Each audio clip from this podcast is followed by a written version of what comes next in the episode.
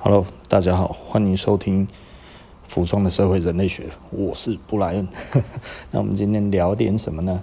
就最近哦，大家都在讲奥运，然后那但是我喜欢的运动是篮球。那台湾的篮球从来跟奥运没有什么关系哈，所以。其实奥运会我关心的不多了哈，那但是最近来讲的话，就是戴资颖啊，那戴资颖其实我有听，因为我在店里面我没有办法看，那所以他比赛的时候我有听，然后那听但听得很紧张，你知道吗？其实听也很紧张，然后然后听一听，后来就没有赢嘛，哈，那这个比较遗憾。不过其实银牌都已经很好了，然后。啊，对啊，这哪壶不开提哪壶，对不对？这不算是令人开心的话题了哈。好，那那我们言归正传，今天要讲什么呢？今天其实我们要讲的就是说，呃，坏事真的其实比较容易成功吗？那好事真的就比较难成功吗？其实我在这里想要导正的一件事情就是说，哈，很多人会觉得做坏事比较容易成功，骗人比较容易成功，对，那是第一次。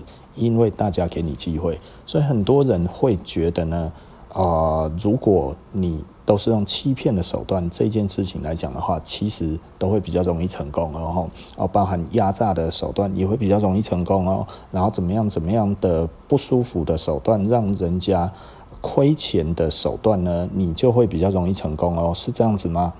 呃，我认为，老实说，我认为其实。这个是否定的，然后如果这样子容易成功的话，其实呃，我们这世界会变得非常的混乱。怎么说呢？就所有的东西其实都不名副其实，然后所有的呃法律，所有的这些东西都会受到这样子的牵连，因为呢，这些坏蛋然后呢赚了大钱，他一定会想办法再去控制更多，所以我们的国内。的政局或者全世界的政局，其实都会出现相当程度的混乱哈。我必须要讲了哈，我必须要讲，做坏事是很难成功的啦，做坏事比较容易取得第一步的成功。那也就是说呢，你通往所谓真正的成功，可能就是要成功三十年、五十年嘛，哈，至少到你死之前都叫成功，这个才叫这个才叫这个人的人生成功嘛，哈，对不对？如果你说哦，我做诈骗，然后呢，我诶二十五岁我就开法拉利，对不对？然后三十岁的时候我再坐牢，然后四十岁的时候再出来，然后哦我我又开了法拉利啊，然后五十岁我又坐牢。啊，然后这一次坐了之后就诶、回不去了，然后不小心在国外走在路上的话被仇人追杀，对不？这个、这个算是成功的人生吗？哦，我觉得那个是惊险的人生啊！哈，这这这一种提心吊胆的生活，这个算是成功的人生吗？应该不是吧？哈，我觉得这个其实很好笑了哈。那所以回归另外一点来看的话，那什么叫做成功呢？成功的话，其实就是要可延续。如果没有可延续，如果这个东西没有它没有延续性的话，也就是说这一件事情你做一做之后就要中断，做一做之后大家就会发现哦，你这个伪君子，哦，你这一个乐色，对不对？那请问这个时候，呃，他就要人生要重来了，你知道吗？哈，我我其实遇过几个骗子，那那个是我的朋友的朋友，那我们也认识。我后来发现一点哈，他们有一个特。他们有一个特色，他们其实很容易亲近人，他们很容易跟人打成一片，他们很容易让人家相信他们，然后呢就骗人家。然后当被揭穿的时候，只要有一个揭穿，两个揭穿，然后他开始否认，然后顺便开始收拾，然后呢突然有一天，第三天、第四天。他就消失在这个地方了，没有人知道他去哪里了，所有东西都换了，然后那个最后终究，哎，大家发现没有人知道他的真实姓名，哈。然后他重新改过，再来再换过一个身份，然后到下一个县市去，然后很快又找到了同一片。他觉得，哎，这个是对痛的一群人。然后呢，就是以前他骗过了那一群人的那个模样、那个样子。然后从这一边呢，又认识到了一些人，听了一些说法之后呢，哎，又有了新的启发，又可以多骗一群人的时候，然后他又在那一边重启炉灶哈。那请问这样子他可以活多久？不好意思。他其实又可能就是下个三个月、半年，然后一年之后又被揭穿了，然后又要跑路了，对不对？然后很快的全台湾就跑透透了，对不对？诶，这个这一种人其实很多哦，好不好？那这样子他有成功吗？没有，这种人通常都苦哈哈。那他会有才华，因为他到处都听人家说一些事情，然后他就记在脑子里面，就变他的了。到下一个地方的时候，他这样子就拿来运用之后，就可以骗更多人。的骗子是会进化的，但是永远是骗子。我觉得我看到的骗子很少真的过得很好的。如果有很好的骗子，是之后他发现骗子这件事情不能做了，所以呢，他要改邪归正，然后他比方说以前卖假货的，诶，现在就会自创品牌。啊，对不对？哈，他就不卖假的啦，对不对？哈，以前我是靠假货起来，然后呢，现在诶，我包装成诶，我不是说我自己哦，我没有卖过假货，这就是我我的印象里面有很多的品牌，现在都是品牌，但是以前他的出身就是做假货的嘛，哈，就是这这以前。呃，有的时候你也会觉得这些人的的观念是很奇葩的，然后，但是他们毕竟是与时俱进之后，就会发现，原来做真的比做假货还要容易。这代表什么呢？也就是说，这两件事情，你如果一开始是用骗的哦，我这个东西哦，你看国外的杂志 App 哈，咔嚓，二十年前一件 App，我操，要一万块日币，在我这边你不用花一万块日币。那么多的钱，一万块日币在那个时候多少钱呢？两千多块钱哈，两千多块钱唔免对不？五 那个几千唔免哦，五百对不对？五百块钱就可以了，对不对？哦，五百块钱就买一件这个样子，你看多便宜。是不是哦？这个东西是一样的，我保证是一样的，对吧？有一些会觉得讲不出来哦。我知道他们的工厂，我认识他们的工厂，我从工厂里面拿货，对不对？青菜公公诶，这种人以前很多啊哈。然后后来呢，这个假货的这个东西被踢爆了之后，大家都知道他做假货，但是他还割舍不了对这一种服装的喜爱哈。就是。可能干嘛那就好谈的哦？你看他那样子，他其实那个成本极低啊哈。那那那他就觉得哦，这样子不行哦。做了两三年之后，他还是发现看他妈改邪归正，哎，刚好大家都在做品牌啊，不过买来做品牌后啊。虽然我不会做品牌，不过呢，哎，开始这样子做，做了之后呢，哎，一开始也是苦哈哈，然后一开始其实也就是累一点而已。但是呢，至少这家店撑住了，并且呢，其实当初还有一些客人哈。不离不弃，虽然知道一开始就知道他做假的，但是我就是欣赏老板，不行吗？对吧？哈，然后呢，就跟着他一起这样子哈，哦，跟着他就是呃吃泡面买他的真货哈，就是买他的自自创品牌，哎，也是撑过来啦，对不对？哈，就是这个其实是一个过程哈，很多的品牌，当然了，老实说了，你说当年做假货的，那后来他自己做的品牌会不会像他声称的那么好？就我看起来的话，是的确是比较可疑一点，然后 比较可疑一些。但是基本上，因为如果没有真假货的这一个问题来说的话，他在他的宣传上面做的只要不是太夸大不实，那基本上就没有这一个问题啊，对不对？他只是说哦，这个是世界知名，其实老实说就是自己知道这样子，对不对？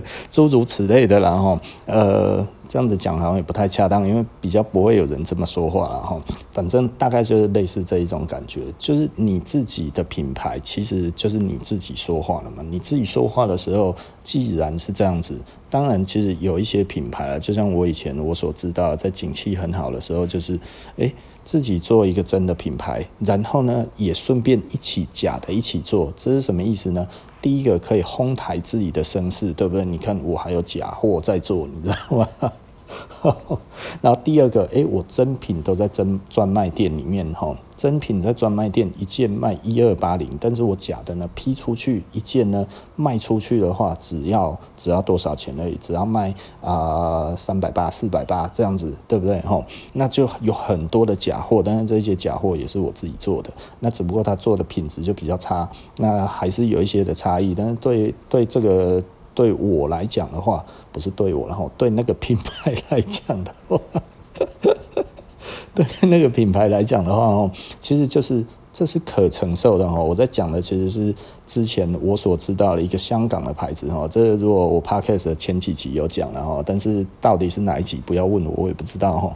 如果是忠实听众，应该就会听得到。诶，我前面有讲过的东西是什么？是可以回溯去听的哈，但不想不想听，觉得干嘛？不然是不 都讲一些废话？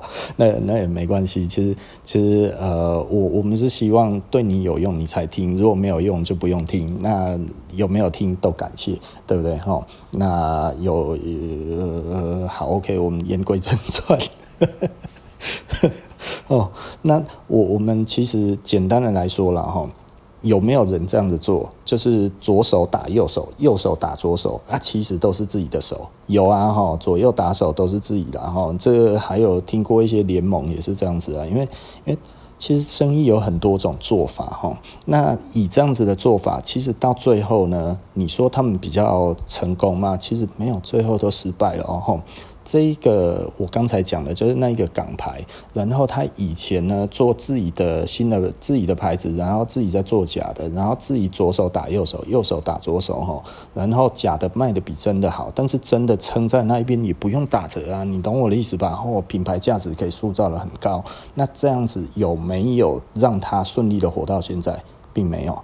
哦，好不好？那我讲的就是还有另外一个台湾的吼，它其实是一个高雄那边啊，我不要讲地方好了，它其实就是一个地方性的那一种店家，然后是连锁的哦，然后呢，他又跟另外一个他自己的嫡系的，然后呢，呃，就是他自己所训练出来的人，在你在表面上是互打的哦。哦，两个系统在互打，但是私底下两个两个系统其实是在互相支援的。那这是什么意思？就是这一个东西其实就是呃，我我不会讲那一种感觉哈，就是他们其实是。借由这一种互打，然后造成两边的呃消费者呢凝聚力更强，哦，所以他们在他们在玩什么？他们在玩凝聚力。你知道，呃，那个那个那个生意有很多种做法，哈，像这一种的，就是要玩加速对方的店家彼此之间的凝聚力。哦，那所以两边都在互相叫嚣，两边的顾客也在互相叫嚣，但是呢，只有两个老板呢，没事，平常半夜会出来聚一聚，一起喝酒聊天，然后思考下一个策略，对不对？哦，为什么会这样？因为这是有用的，这是一个可以用的一个生意方式。对不对？哦，也就是说，我表面制造出这样子的方式，但是其实呢，我实际上是在做这样子的事情。也就是说，故意让顾客呢彼此之间其实非常的不好。那有没有成功的呢？呃，他们那个时候成功了一阵子，大概两三年，大家都这么认为哈。然后后来，呃，两家都不见了，好不好？哈，当初哈都是那一种全省都有开。呃，开分店的那种，然后到现在哈，好像都没有了。嗯，我是没有在注意，但是应该是都没有了。然后，那为什么会这么惨？而且他们其实都是做蛮久的。那你想想看，他们以这样子来看的话，他们在这一个、这一个、这一个产业链上面，它其实就又消失了。那消失了代表什么？消失了就代表其实是失败了。然后，那会不会比较容易？其实不会，真的不会。失败的案例做做这一些奸诈的事情，失败的案例比比皆是啊。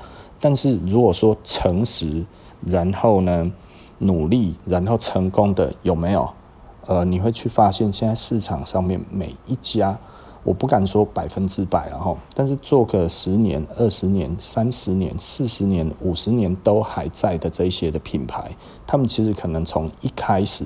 他们的方向就很确定了，他们在做的事情就是我慢慢的做，我拱拱啊走，我不会做太大，我也不想要去跟人家追求流行的东西，然后一直做，一直做，一直做，做到后来，它其实就不会死了，就变成一艘不死战舰，对不对？哈，这个有什么品牌呢？这其实我常讲的，就是老实说了哈。呃，我们从国外来讲的话，我很欣赏的就是 Goros 哈，Goros 是一个银饰的品牌，高桥吾朗所创立的。那它大概成立已经快要五十年了，或者是五十几年。我我其实我没有真的很很很去研究这个品牌，但是呢，我为什么喜欢这个牌子？其实我也没有任何一件产品是 Goros 的哈，就是因为我那个时候想要买的时候，其实那个时候很好买啊，大概二十年前很好买，但是我只想要它的链子。但是我要它的链子，是因为我想要用 Crohn 哈因为二十年前其实 g r o s s 最有名的是它的链子哈，它其他的东西其实都没什么人要哈。你要说那一种什么呃 K 金的羽毛啊，什么那一些有的没的，然后我很多日本朋友手上的一大堆跟我年纪一样的，因为那个时候很好买，你进去就买得到了哈，在那个年代，那现在很不好买了嘛哈，那是因为诶、整个它做起来，它已经做起来，它从二十几年到现在四十几年，快五十年的品牌，那所以呢，呃，那个时候只大家最推崇的就是它的链子啊，那它的链子不好买，那我那个时候就是没有买到，那没有买到的话，基本上我就放弃了哈，因为那个时候一条银链就要一万多块台币，往后看某高古言哦，那个其实真的是买不下去了。OK，那。就那个时候开始，我就没有 Goros，但是我一直很欣赏这一个牌子，它的经营方式是因为它就只有一家店而已，它就是在李元素的那个表参道上吼，那它就在那一块，在那边就做了这么几十年，见证了整个日本的从那个战后，然后从衰落慢慢爬起来的这一段期间，它都在那里。然后在那里，他只做所谓的印第安银饰。当然，后来到日本之后，他其实有他。所要表达的印第安的感觉，跟真正的印第安其实是有大概一点点落差哈。我我能说一点点，所以我常讲的，它其实是一个日本式的印第安影视，它并不是一个真正纯正的那一个感觉，但是就是有那个感觉就对了嘛哈。那我我我我没有要 diss 这一个东西哦，不好意思哈，就是就是我完全只是照我自己的想法去讲而已，而我是非常尊敬这个品牌的那。这个牌子只有一家店，到现在呢，据说据我所知道了，据我所知道，因为他们其实当初有一些 trouble，就是他那个时候，呃，他他做了一个那个美国的飞车党，就是那个 Hells Angel 哈，那做了 Hells Angel 的 logo 的那一种戒指，那没有经过他们的同意。然后就做了，然后就卖了，卖得很好。然后呃，Hells Angel 就进北宋，然后呢就去他们的店外面开枪，然后开枪的话就扬言要给他好看就对了哈，没有戏啊。那他们其实就很就是希望可以和解嘛哈，然后他就派他的儿子，然后带钱呢过去美国，然后就没有再回来过了。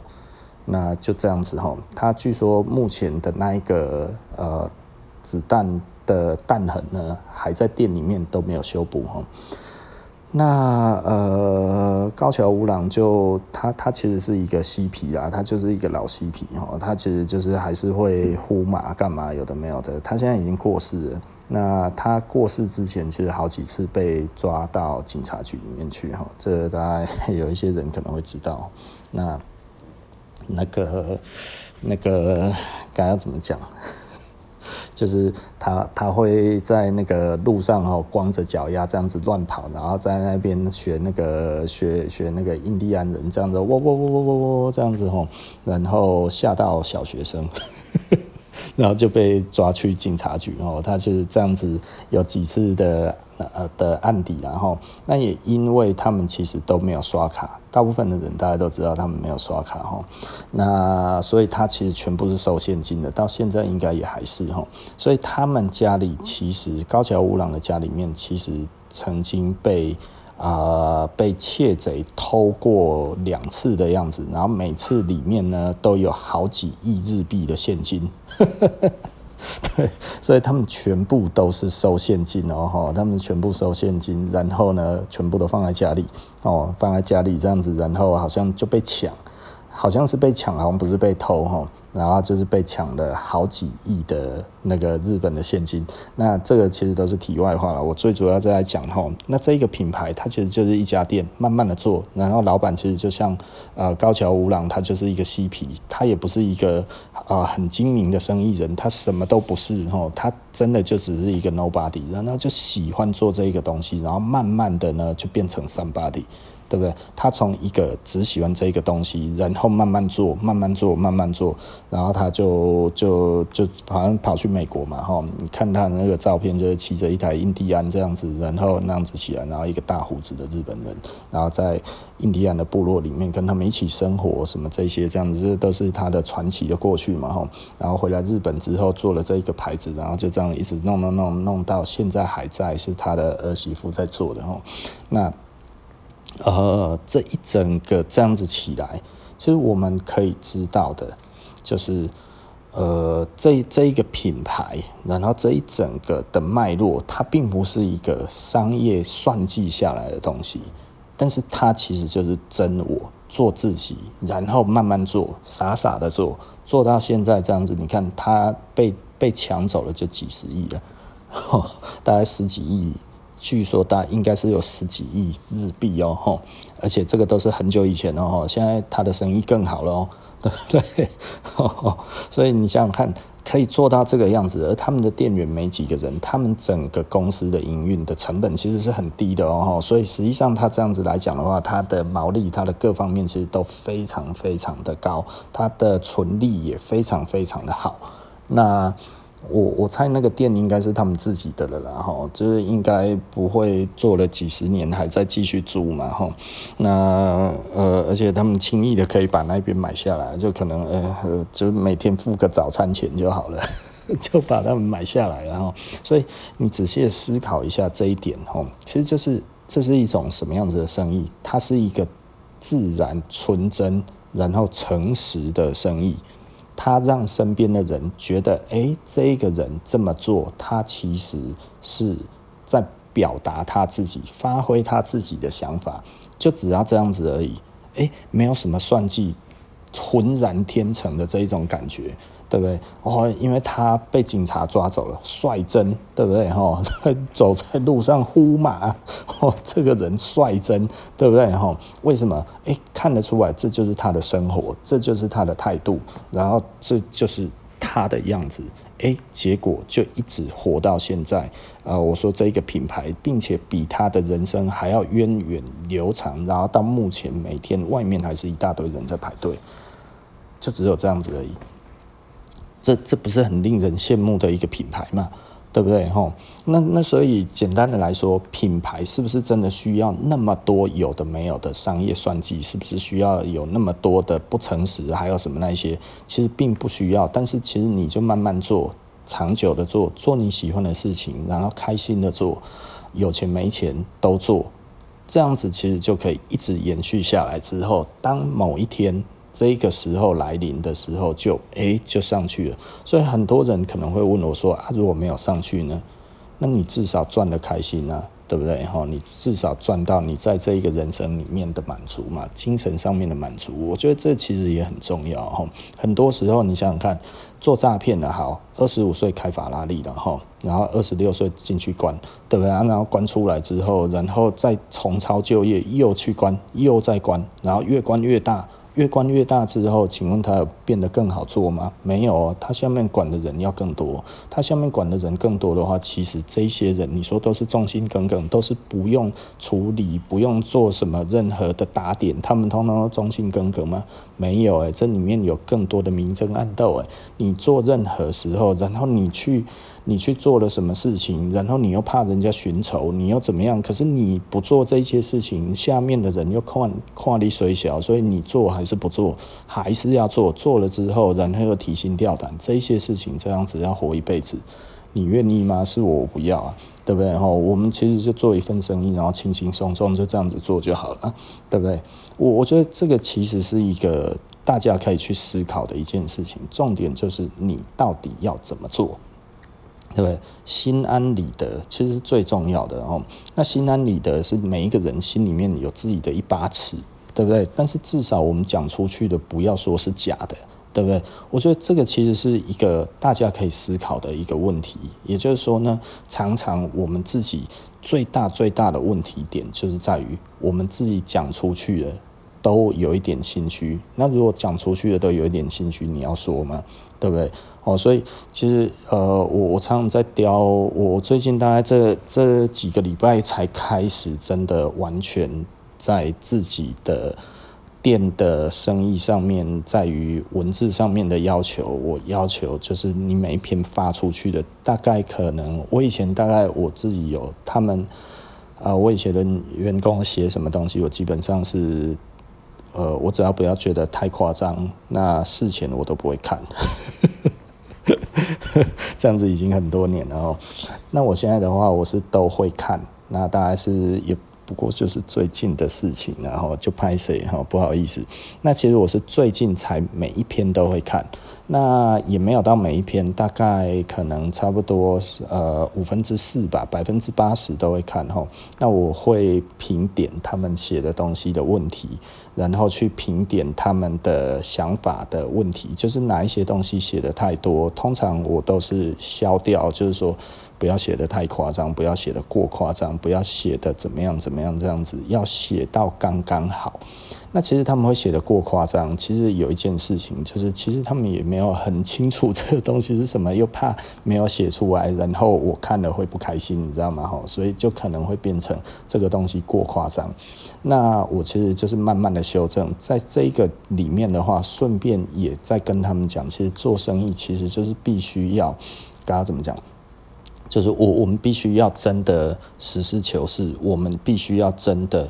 呃，有多少做多少，而不要好像诶、这个东西也好像也差不多，这个好像也可以，然后写得过于夸饰，过于过过于过于让人家要觉得好。可是你知道，其实有文字这个东西哦。呃，你你写出来的东西是不是让人家觉得你准备好了？其实语义上面就是看得出来，你知道吗？所以我就会觉得，我们还是要以消费者的心态去看这件事情。所以我最近其实一直在要求这些事啊，哈。所以你如果去看我们的文章，大概差不多这两三个礼拜吧，哈，你会看大概平均每天大概是有两篇左右，哈。然后台北、台中大概至少每天大概都有一两篇。那因为我的规定是两篇，但有的时候其实如果生意比较好的话，大概就那个那个时候就没有办法发了，因为我们其实是同同一群人在做事情哈。那包含店员，那也许之后会有小编呐哈。那有小编的话，之后可能给小编发也会 OK，但是我现在还还没有这个人力配置，所以呢，呃，基本上都是店员兼小编。那我也觉得这样子比较好。那为什么这样子比较好呢？因为他们知道要怎么跟顾客沟通。因为如果通常啊，我以前的经验就是有人专门写，有人专门发，然后有人专门弄这些东西，但是店员其实跟写的东西是什么，他其实不知道。那其实这样子其实是很吃亏的，哈所以我觉得其实本来这个就是应该要呃店员自己来写这个东西，这样子他们才知道他们在跟顾客沟通什么。我觉得这个其实很重要哈，所以也许应该是不会改，因为我觉得这样子其实还蛮好的。那。我们要求的字数也并不是很多，那其实每一个人程度上面语言程度其实都还是会有一些差异，但是其实大家都在进步，我觉得这件事情很好。那所以，呃，我我就用这样子的态度去教他们。其实很重要的东西就是，你有什么才写什么，你不要去写一些其实你自己都不太懂的事情。然后不太懂的东西，其实我会慢慢的在我们自己有一个内部的群组，我其实会慢慢的教给他们，然后一直教，一直教，尽可能的教哈。我觉得这样子其实是一个比较好的一个做法。然后啊，OK，那所以说到这里的话，你会觉得。到底要做坏事比较容易成功，还是做好事比较容易成功？其实当然是做好的啊，因为好的其实是可累积的生意哈。我一直从以前到现在，我就一直给大家的一个很重要的观念是，哪一种生意可累积，我们才做。我自己一直是这样子。那可累积的生意的第一点就是诚实。这这件事情是尽可能的诚实，因为说所谓的诚实，其实它有一点点诚实，好像是百分之百的坦白，但是百分之百的坦白这件事情仍然会有争议。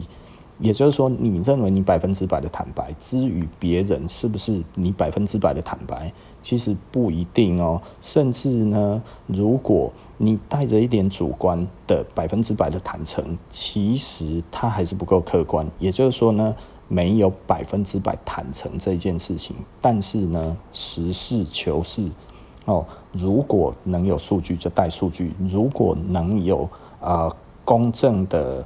嗯，数据就用公正的数据，如果能有公正的标准，就用公正的标准。这一些东西标准化，其实才是正确的。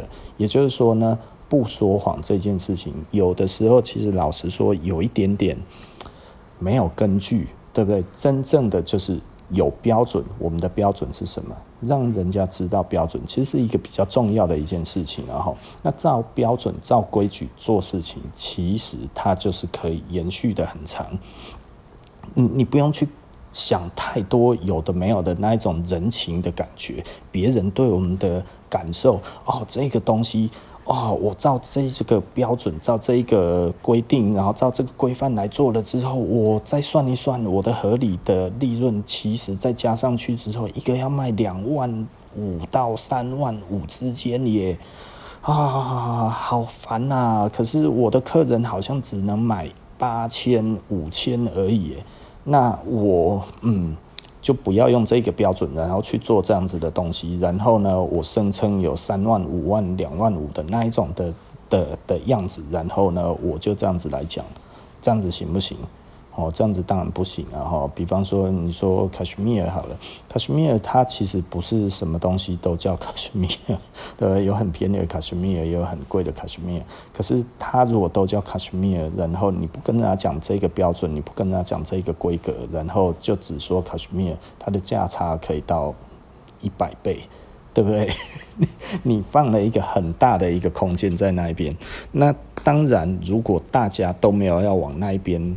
去看到底什么东西是更好的 Cashmere，其实你可能会可以持续的赚到钱，但是这个东西也只在一段之后就会停下来，因为终究会有人讲说，你在那一些地方买到的便宜的 Cashmere 不算真正的 Cashmere，对不对？Cashmere 的标准是它的纤维的细致，它的纤维的直径要在几缪到几缪之间，对不对？你如果高于这个缪，就算你高于这个的直径，高于这个，这这个呃，等于它比较粗就对了。那它是从克什米尔山羊上面所所取下来的，都不能算是标准的、符合规范的克什米尔羊毛。然后这个这个就很有趣了吧，对不对？你要的是一个标准，或者是你要的是一个品种，而这个品种呢，它所这个被淘汰的等级，它仍然是卡什米尔的时候，对不对？哦，所以很多时候其实老实说啦，就是它它会有一些取巧的地方，那你也没有说谎，但是呢，它的价格还有各方面显示出来，你不是用真正符合规范的，对不对？你还懂我的意思吧？哦。所以很多东西它其实是尴尬的，它其实是模糊的，但是呢，它是可取巧的。也就是说，在这中间，比方说鳄鱼皮好了，你是 alligator 或者是 crocodile 或者是 caiman，对不对？这个这个这个价差很大哎，大到一个爆炸，对不对？哈，凯门鳄就是很便宜啊，所以你有的时候看到一个鳄鱼皮，哎，奇怪，它怎么可以这么便宜，对不对？可是它如果是 alligator 哦，咸水鳄或者是 crocodile。那个长吻鳄，哎、那个价钱是不一样的哦，哎、欸，差就这哦，差可以差多少？大概差十倍吧，对不对？吼，所以实际上，呃，这个东西其实就会有价差，但是它是不是都是鳄鱼？是啊，长得看起来是不是都一样？其实差不多了哈。然后，如果你没有看到头还是什么，或者你只看腹部啊什么那些，你可能真的看不太出来。老实说，我都看不出来，你知道吗？哦，我我摸的不够多啦。如果我摸的够多，我应该看得出来。哦，就像如果你说牛皮、羊皮、马皮什么这些啊，他妈我根本连看都不用看，一摸就大概差不多八九不离十，你知道吗？哦，摸太久了。但你如果说是那个凯门鳄，或者是那个那个长吻鳄，或者是咸水鳄这一些的鳄鱼，我分不分得出来？不好意思，我忘了不贼哈，小小的到现在还在学习中，请原谅我。我目前这一方面哈的东西还没有那么多哈。我目前老实说啦，我凯门鳄跟那个咸水鳄我都摸过蛮多张的，但是呢，以肉眼我真的看不出来，以触感呢，嗯，老实说，我也还没有感受出什么差异。但是如果看他头那一块，我会看得出来。光头那一块当然是看得出来，还有尾巴或者整块这样子，其实我们大家可以发现一些生物特征。但是如果只有腹部那一块，嗯，我好像真的没有什么感受，你知道吗？就是感受力不强。但是那个有没有很大的价差？有。那为什么我到现在还不是很清楚呢？因为我还没有产品是用那个做的啊。虽然我们店里台北、台中都有鳄鱼皮哈，那那个都是咸水鳄啊，那个全部都是咸水鳄。那但是呃，就是比较好的啦，不是不是便宜的那一种，不是呃凯门鳄的话，其实是真的便宜很多哈。好，OK，那其实重点就是在这一边。那那那你揭露了多少？你都说它是鳄鱼吗？或者是你有揭露它的品种，你有揭露它的产地，你有揭露它的这些的东西，那其实都不太一样哦。所以有的时候我们会讲说，诶、欸，这个东西的产地或者这个东西的什么，其实我们是在揭露我们自己的这个产品它的它的标准、它的水准哈。那呃，当然这个其实是有一些差异的啦哈，就是我我不知道该要怎么说。所以，所以，呃，有跟没有，或者是是或不是，它其实老实说，对很多的顾客而言，它没有那么重要。但是，我们能够让诶、比较愿意理解的人，他其实知道这个东西比较重要，这样子其实才是重点哈。那所以我必须要讲，我必须要讲这个，这个，这个，这个东西，这个东西，这个东西，真的，你一定要非常非常的。非常非常的清楚，就是说我们到底要做什么？我觉得这个其实是比较重要的一点。然后我们回到主题，就是你到底是要做好的，或者做坏的，毋庸置疑要做好的。然后呢，第二个我们要呃诚实的揭露。然后呢，或者是我们其实是要做所谓的信誉，就是要让人家能够长期的相信这件事情，其实才有用。对不对？哦，我必须要讲的，其实很重要的一点，因为这样子才能达成所谓的可延续性，然后呢，可累积性的生意，然后就有办法变成像 Goros 那个样子。即便他，我认为以他的精神状态各方面来看的话，他绝对不是一个生意人，他甚至不是一个可被可被认认为他有生意头脑的人，你知道吗？我我认为他有一定的生意头脑，但是他没有真的到非常的精明吼。那他没有真的到非常的精明的状态之下，然后所以他都还能做成这个样子，所以千万不要觉得好像哦一定要如何我才能怎么样，看到别人现在开法拉利就觉得哦为什么？